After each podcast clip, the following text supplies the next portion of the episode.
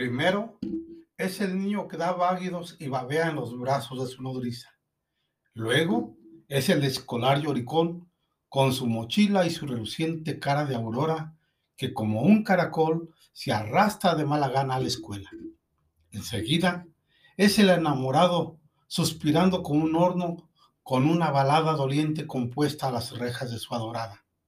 Después, es un soldado, aforrado de extraños juramentos y barbado como un leopardo, celoso de su honor, pronto y atrevido en la querella, buscando la burbuja de aire de la reputación hasta en la boca de los cañones.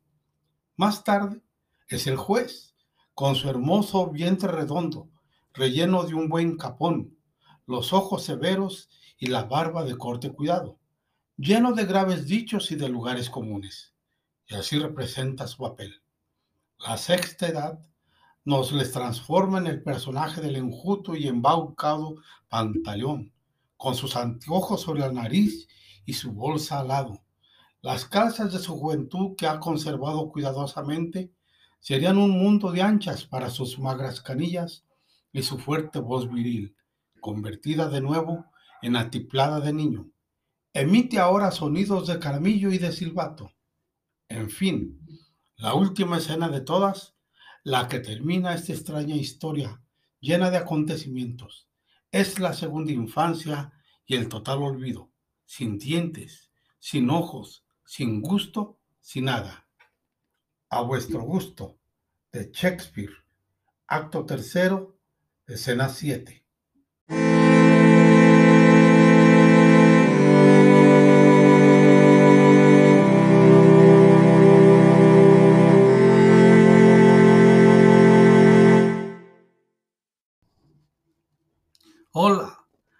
Están mis amigos? Buenos días, tardes o noche o la hora que sea. Les doy la más cordial bienvenida a nombre de su amigo el doctor Bonilla, que en esta ocasión vamos a tratar el tema de los sueños y de los deseos. Yo creo que muchas personas tienen el deseo de voltear la mesa en algunas áreas de su vida, pero no elaboran sueños ni dan el máximo de sí mismas para transformarse para hacerlo. Hay que prepararse para dejar ir el nicho de comodidad. Quédese. Creo que le va a interesar y le va a ayudar. Empecemos. Se denominan sueños a los proyectos de vida que todos y cada uno de nosotros escogimos en un momento dado y que nos guían a conseguir lo que pensamos. Y se llaman deseos a todas aquellas intenciones que de buena manera quisiéramos tener o ser.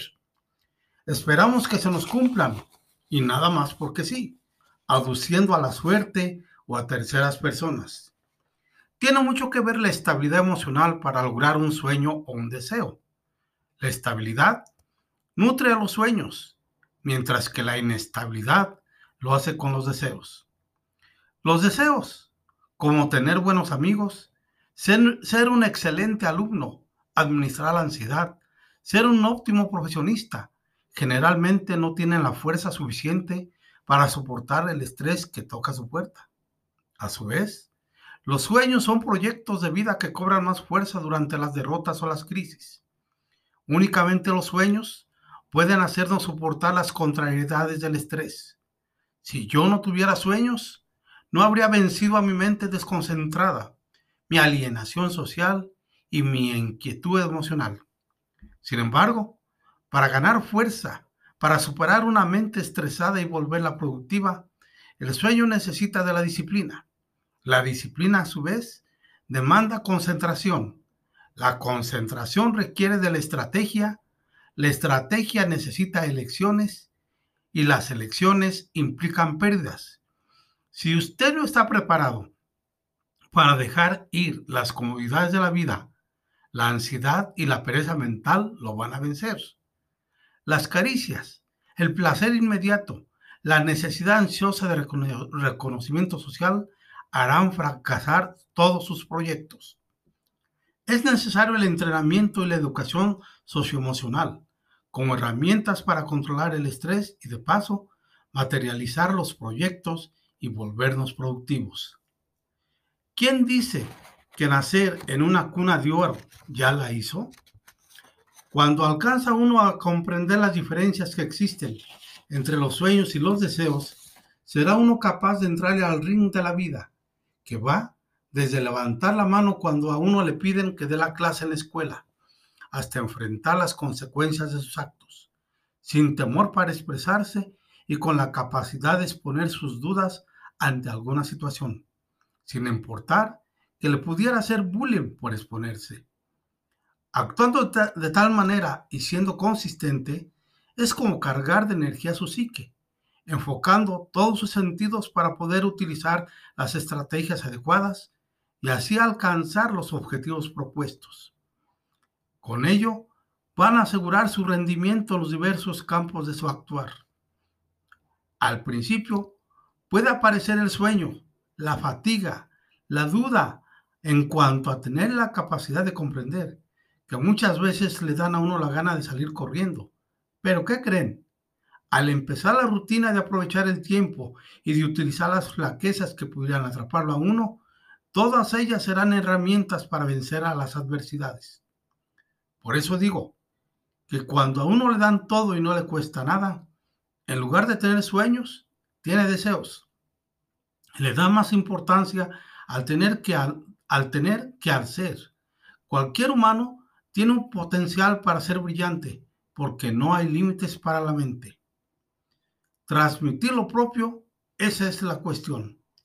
Siempre recuerde que, que quien cree en dones estáticos o en el binomio suerte y azar, tiene grandes posibilidades de ser víctima de sus limitaciones, de privaciones de menosprecio y de conflictos creencias limitantes y de no ser el autor de su propia historia.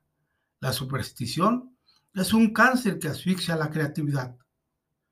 Cuando se vive a la sombra de los progenitores, a veces puede dar como resultado la mediocridad, la incapacidad de creer en uno mismo, de pulir su potencial, de superar su conformismo y de aprovechar las notables oportunidades para ir más lejos que sus padres, sus abuelos y demás o sea, sus antecesores.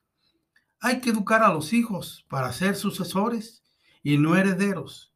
Recordar que cuando se vive en el nicho de la comodidad, necesitan los que viven así mayor cantidad de estímulos para poder obtener y sentir unas cuantas migajas de placer. A veces hay que cambiar la agenda por completo y tomar grandes decisiones en solitario. Dejar de quejarse de todo de disculpar y culpar a los demás por los fracasos propios, haciéndose uno responsable de sus decisiones, así como de sus consecuencias, porque son de uno mismo. Es aceptable intentar la superación ante cada error y cada conflicto. No permita que le borren sus sueños, ni que nadie se los quite. Hasta aquí, mis amigos, me despido el día de hoy y como siempre, los invito a escuchar mi próxima emisión y si les ha parecido interesante, por favor, compártalo con sus amigos. Hasta la próxima. Vámonos.